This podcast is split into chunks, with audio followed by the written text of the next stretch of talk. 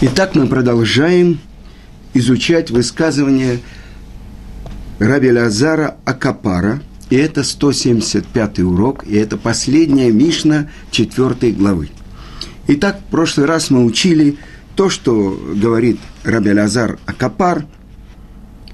Рожденные умрут, а мертвые воскреснут или оживут – И сказано дальше, и живые встанут на суд, предстанут на суде. Так вот, э, то, что все мы знаем, это сформулировано было Рамбамом, и приводит он в трактате Санедрин, э, в главе, которая называется «Хелек», «Коль Исраэль ешлаем хелек лаолам аба», каждый из народа Израиля есть у него часть в будущем мире, и в комментарии на эту главу Рамбам, он впервые формулирует 13 основ веры. И это называется Икарим. Шлошесра Икарим. Якар – это основа. А откуда мы учим это? В пасхальной Агаде наши мудрецы говорят, что против четырех сыновей говорит Тора. И вот сын злодей спрашивает, что это за работа у вас? Да. И автора годы – это наши мудрецы – они говорят, так как он кафар баикар, так как он отрицает про основу, первооснову. А какая первая основа? Он говорит, ну что это вам нужно вкалывать, чистить дома и все прочее. Отделил себя от народа Израиля. Поэтому ты как бы пересчитай ему зубы переводе на русский язык, да, и ответь, если бы ты был там, ты бы из Египта не вышел. Итак, мы понимаем, что 13 основ веры. Первое – это основы, которые говорят про наше знание о Творце, что мы можем знать о том, кто сотворил весь мир. Вторая часть из 13 основ говорит о истинности Торы, которую мы получили с горы Синай, а значит и истинности пророчества. И там выделяется особенным образом пророчество Мошерабейну, который был отцом всех пророков, которые были до него и будут после него. И третья главная основа – это персональное воздействие Творца на мир. То, что Творец знает все то, что даже в голове у каждого человека – ведь Он сотворил их, Он знает все, что в сердце, в голове. Дальше основа про то, что мы верим полной верой, что когда это будет угодно Творцу, придет наш царь Машех, чтобы это было поскорее в наши дни. И последняя основа веры, Икар, я верю полной верой, что будет оживление мертвецов или воскрешение из мертвых, когда это будет угодно Творцу. И эта тема очень э, как бы непонятная, потому что сказано в трактате Санедрин Вавилонского Талмуда, что тот, кто не верит, что воскрешение из мертвых – это истории, он не встанет, когда будут все в конце дней вставать на окончательное подведение итогов. Он не верит, поэтому и он не заслужит это. С другой стороны, даже если он верит, что будет воскрешение из мертвых, но это не история, он тоже. Это значит отрицать основу. Так вот, э, это одна из основ, которая очень трудная для понимания. И я хочу сказать, что откуда мы знаем об этом? Э, были в нашей истории примеры. Э, мы скажем с вами, пророк Ильяу оживил одного мертвеца. Его ученик Илиша оживил двух мертвецов. Но было ли какое-то такое массовое явление? И это то, что открывает мне Талмуд. Сказано так. Э, все помнят, кто разрушил первый храм. Это Навуходонецер, э, глава царства Вавилонского. Он послал своего военачальника Навузарадана, и был разрушен первый храм, и страшные вещи, все отправились в изгнание, и вот даже часть была взята еврейских юношей, которые воспитывались у него во дворце. И вот пришла в голову Навуходонецеру построить золотого идола, и чтобы все народы, он властвовал всем миром, пришли и поклонились ему. И вот выбраны были три юноши, Хананя, Мишаэль и Азария, которые воспитывались во дворце и соблюдали все заповеди – чтобы они были представителями еврейского народа, и чтобы они пришли и поклонились. И вот они пришли к пророку Даниэлю и спрашивают его, что нам делать? Он говорит, вы имеете право сбежать. Они говорят, ну, если мы сбежим, возьмут кого-то другого, и они поклонятся. И мы решили, что мы пойдем туда, и мы не поклонимся. Он говорит, ну ведь вы должны знать, что тот, кто не поклонится, его бросят в огонь.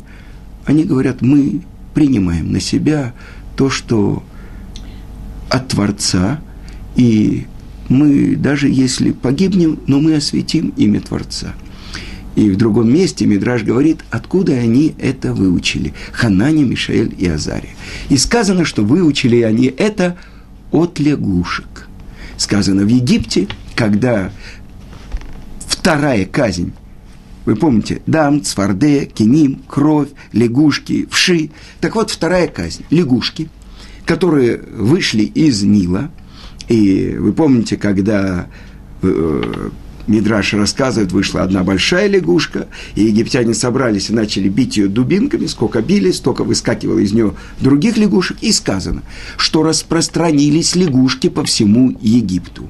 И были они в домах у египтян, и в домах у фараона, и в постели у фараона, и в очагах. Вот это поразительная вещь. То есть лягушки прыгали даже в огонь, потому что так сказано у Творца. Больше того, когда прошло время, и когда фараон просит у Моше, что он забери только вот эту вот страшную смерть от меня,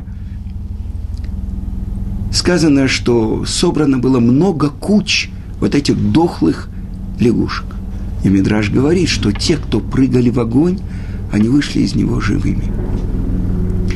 Они выучили, э, так говорит Мидраж, кальвахомер из, от лягушек. Если лягушки, которые не обязаны освящать имя Творца, сделали так, готовы были идти на самопожертвование ради освящения имени Творца, мы, евреи, обязаны осветить его имя – И сказал им Даниэль, я вам вынес, я вам рассказал, что вы можете сделать, вы имеете право сбежать. И они ушли. И Творец открылся ему и сказал, что так как они не надеются на чудо и готовы отдать свою жизнь для того, чтобы осветить мое имя, они выйдут из огня. И вот посмотрите, что говорит Талмуд. В тот момент, когда Творец спас Хананию, Мишаэля и Азарию из огня. Он велел и идти в долину Дура и оживить мертвых. Есть несколько значений, кто эти были люди, которые были в долине Дура – и вот как происходит это оживление, мы прочитаем у Ихескеля. И это 37 глава пророка Ихескеля. И вот, «Была на мне рука Творца, и увлек он меня духом своим, и опустил меня среди долины, и она полна костей. И он провел меня над ними вокруг-вокруг, и вот они многочисленные, очень их много на поверхности долины. И вот они иссохшие очень.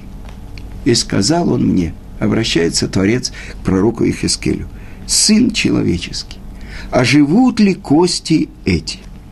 И в Талмуде говорится, что это одно из испытаний, которое выдерживает Ихескель. Другие могли бы высказать свое мнение. Что говорит Ихескель? «И сказал я, Ашем всесильный, ты знаешь». И сказал он мне – пророчествуй о костях этих и скажи им, кости иссохшие, слушайте слово Творца. Так сказал Бог костям этим. Вот я введу вас дыхание жизни и оживете. И покрою вас жилами, и плотью, и покрою вас кожей, и введу в вас дыхание жизни, и оживете. И узнайте, что я Ашем. И пророчествовал я, как повелел мне Творец, и раздался звук, когда я пророчествовал. И вот шум. Описывает это эту основу один из э, больших каббалистов из Ирака, и он говорит, что так как эти иссохшие кости были, уже не было полного скелета. Они высохли, они не получили погребения. И тогда что это за шум? Когда одна кость приближается к другой. И в Москве у меня есть друг, композитор, и я сказал ему, ты должен это прочитать, потому что это просится, чтобы была написана музыка о пророчестве Хескеля. И он написал это. И там есть часть этого музыкального произведения, когда мы слышим, что это такое? Это кость стучит одна о другую. Каждая кость собирается в свой скелет. Это вот шум. И сблизились кости, кость кости. И увидел я – и вот на них жилы, и вот одеваются они плотью, и покрыла их кожа сверху, но дыхания жизни нет в них. И он сказал мне, пророчествуй дыханию жизни, сын человеческий, и скажешь так, так сказал Ашем, от четырех ветров приди дыхание жизни и войди в убитых этих, и оживут они. И пророчествовал я, как повелел он мне, и вошло в них дыхание жизни. И они ожили и встали на свои ноги. Огромное количество. И он сказал мне, сын человеческий, кости это весь дом Израиля. И вот, что они говорят. Иссохли кости наши, и исчезла надежда наша. Поэтому пророчество и скажи им, так сказал Ашем, вот я открываю погребение ваше, и подниму вас я, народ мой, и приведу вас в землю Израиля.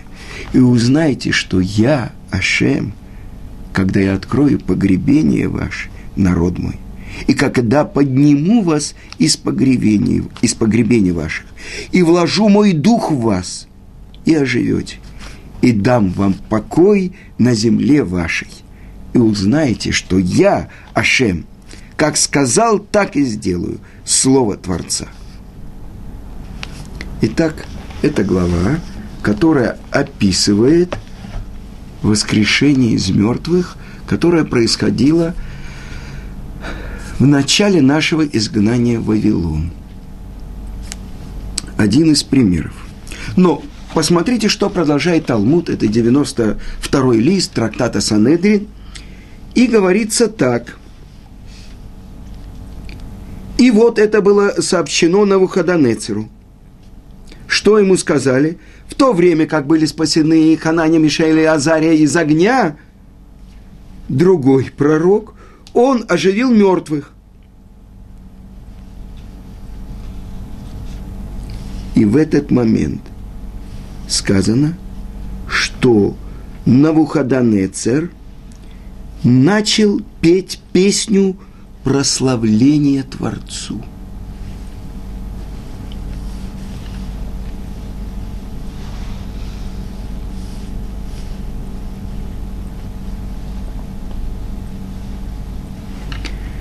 И сказано, что эта песня прославления Творцу была столь возвышенной, что была опасность, что она будет больше и возвышенней, чем все песни царя Давида.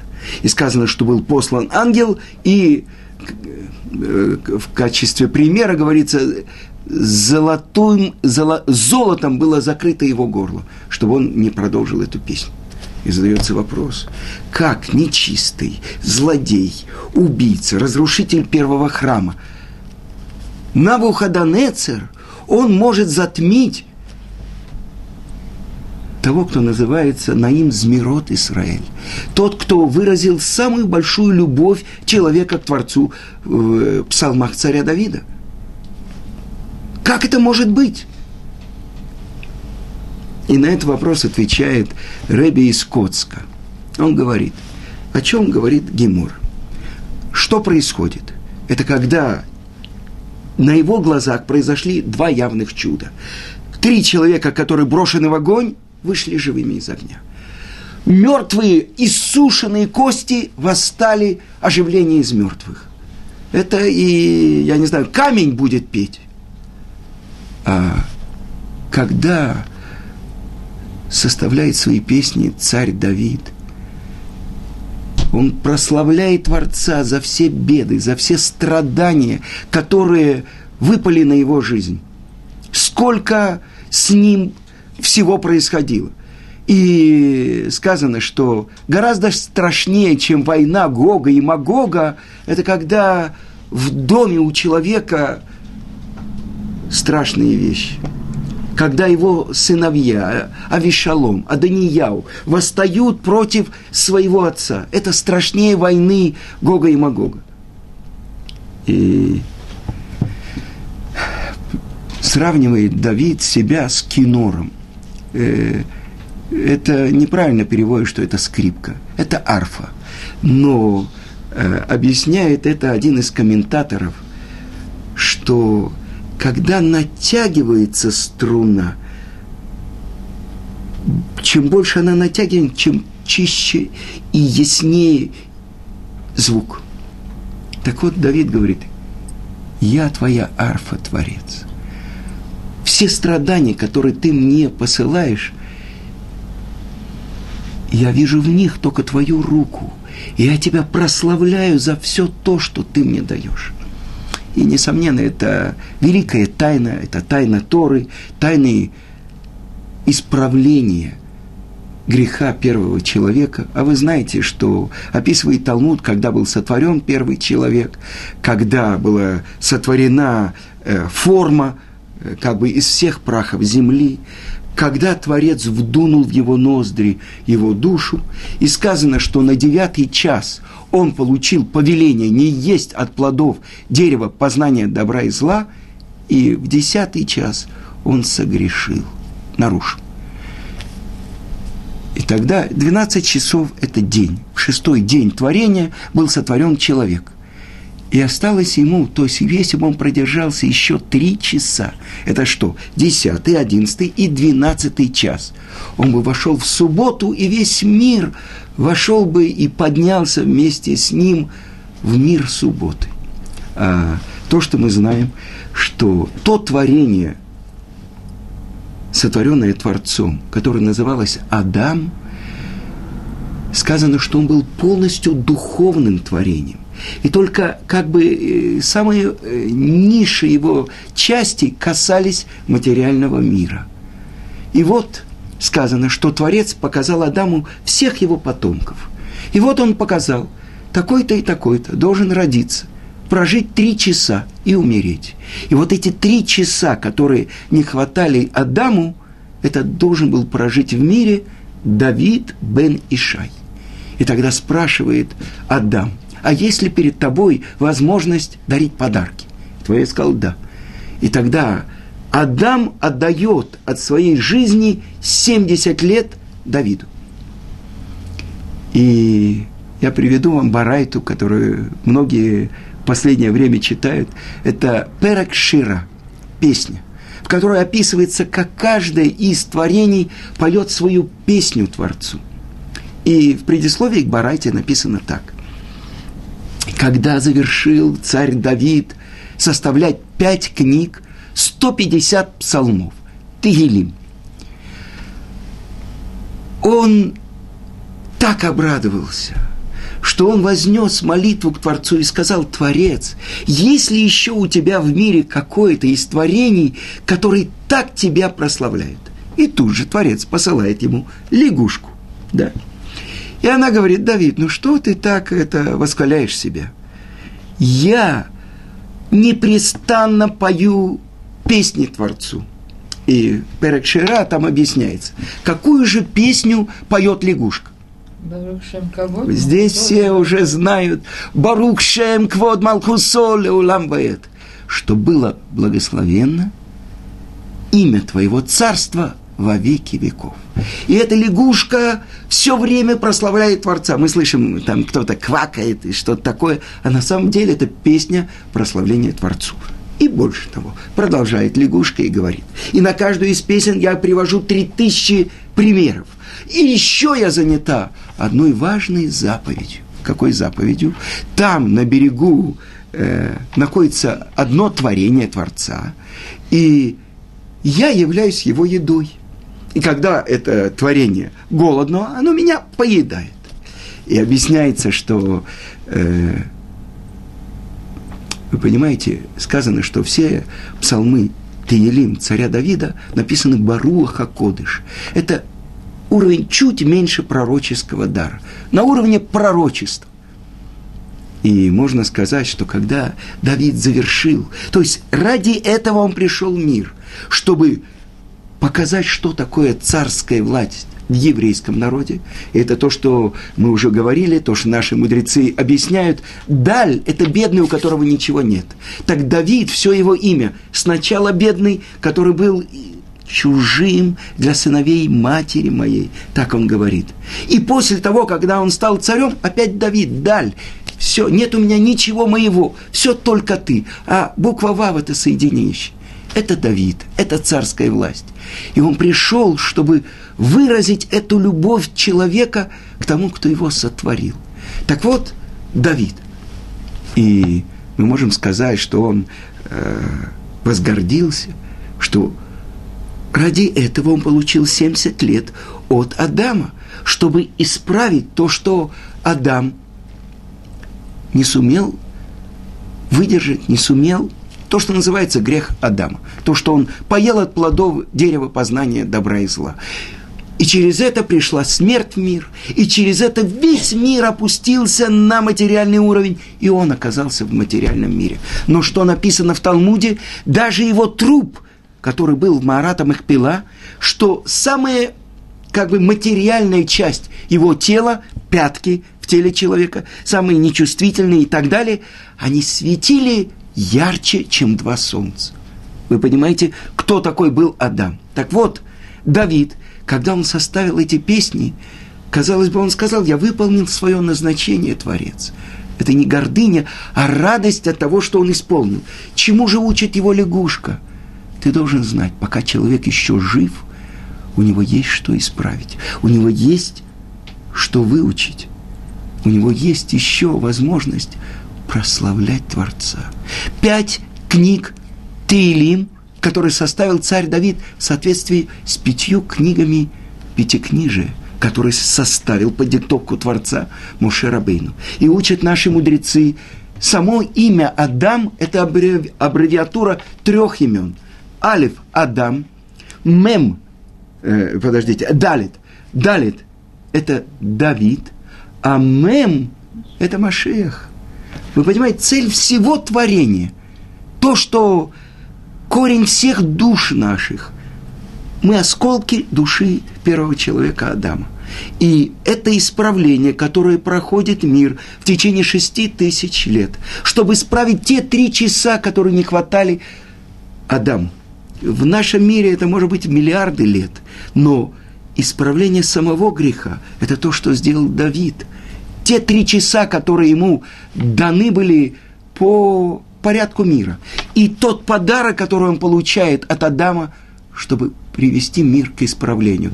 Нет сейчас, я не знаю, африканского какого-то дикого племени, который бы не имели перевод псалмов царя Давида на свой тумбулунский язык. Вы понимаете, нет в мире человека, который не слышал про Теилим царя Давида. Так вот, это то, что объясняется. Давид благословляет Творца за все беды, за все испытания, за все страдания, которые Творец ему посылает, потому что это то, что он знает. Это то, что написано у нас. Амитим лахьет. То есть мертвые будут оживлены. И э, у нас осталось немного времени, но я хочу привести одну историю, которую ученик Ария Кодыша Равхайм Виталь приводит э, в одном письме. Он рассказывает историю про одну женщину, вдову, у которой уже несколько лет как умер муж. И вот ее сыновья приходят из синагоги, и старший уже женат, и говорит, мама, ну почему в субботу ты плачешь? Она говорит, ты забыл, ведь сегодня день смерти вашего отца. А он говорит, да, это так, но наши мудрецы запретили плакать и быть в трауре в субботу. Хорошо, я постараюсь, говорит мать. И сын целует ее, получает благословение, уходит. Э, она слушает, как ее у нее всего семь детей, э, шесть в доме, один женат, и они говорят э, какие-то слова Торы, поют субботние песни, и в этот день она заснула, и что-то как бы спокойный дух у нее был.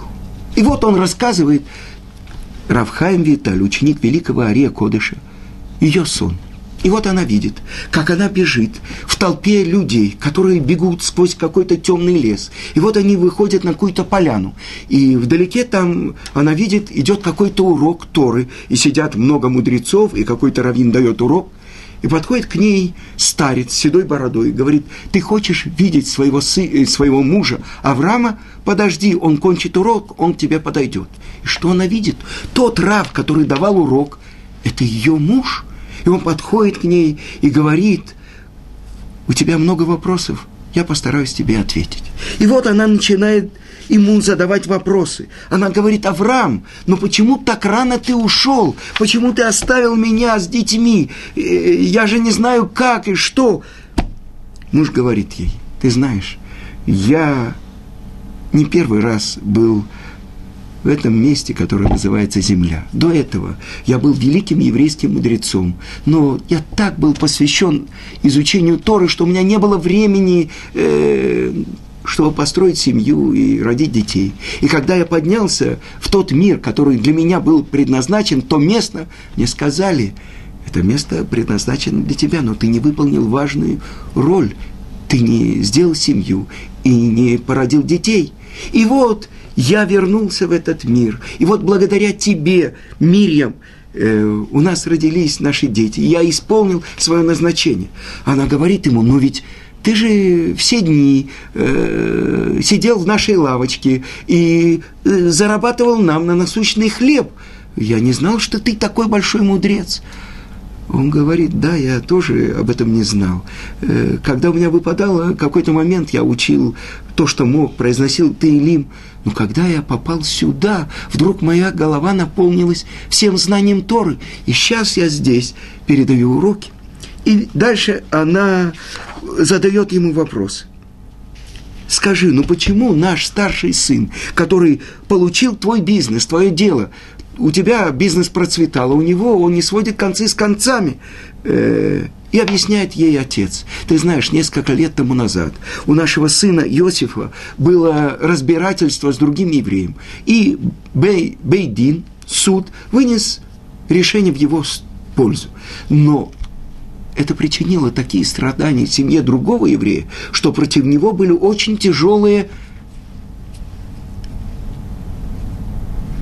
должны были на него обрушиться очень тяжелые кары. Я вступился и попросил, чтобы это касалось только его имущественных дел. И еще два года будет у него, дела его будут как бы не очень хороши, а потом он будет процветать. Да, ну скажи, ну что нам делать с нашим вторым сыном? Ицкаком ему уже 24 года, а он не находит свою пару.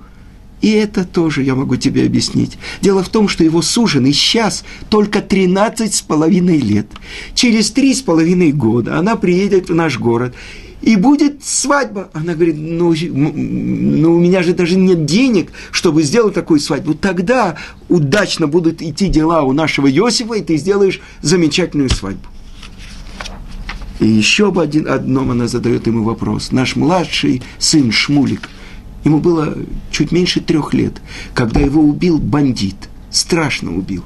И он говорит, это э, не здесь, нам надо подняться выше. И вот они оказываются в другом месте и подходят к ней, ее сын Шмулик, и она спрашивает у него, почему так рано тебя забрали? И он объясняет, что это тоже тайна Гильгуль Нишамот, тайна того, что когда-то, когда он в предыдущей жизни э, на местечко, в котором он жил, обрушились банды, э, погромщиков, были убиты все, его не нашли, он остался в коляске. И вот два с половиной года он воспитывался в семье нееврейки. И потом его родственники нашли, выкупили. И когда он пришел туда, ему сказали, что ему не хватает этих двух с половиной лет. Он должен, чтобы его родила еврейская мать, и где-то до трех лет он должен будет оставить этот мир. И он объясняет, это я, это было мое решение, что таким образом я уйду из мира. Но благодаря этому не обрушились страшные страдания на наш город. И даже на тебя, и на моего отца, и на моих братьев. И так продолжает Авраам и говорит своей жене, теперь я ответил на все твои вопросы. Я хочу тебя попросить, чтобы ты перестала так тосковать обо мне. Благодаря тебе я исполнил свое назначение. Через какое-то время тебе приду, предложит дух, достойный человек. Выходи за него замуж. Итак, вы понимаете, что всегда у всех людей столько вопросов, почему столько несправедливости в мире, почему у одних так, у других так. Мы не знаем ответов на эти вопросы. Но то, что мы знаем точно – через 120 лет, когда мы все попадем туда, нам ответит на все наши вопросы. А это только намек, то, что Ария Кодыш, который обладал знанием и обладал Руаха Кодыш, он может ответить на то, что приводит в своем письме его ученик Равхайм Виталь. Мы, сказано так в Торе, «Тамим тигье и машем элукеха» цельным будь с Творцом твоим. Не спрашивай, что будет э, будущем, не спрашивай, почему так. Есть разные люди, которые на этом зарабатывают. Один называет себя рентгеном, другой терапевтом. Э, врачи – это одна профессия, а раввины – это другая профессия. Тот человек, который будет идти с чистым сердцем за Творцом и знать, все то, что делает, то, что выпадает ему в жизни – это от Творца. И все, что Творец ему посылает, это только для его добра.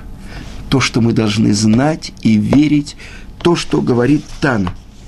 Вамитим лахайот. То, что те, кто умерли, они встанут. Они оживут. Но это уже тема другого урока.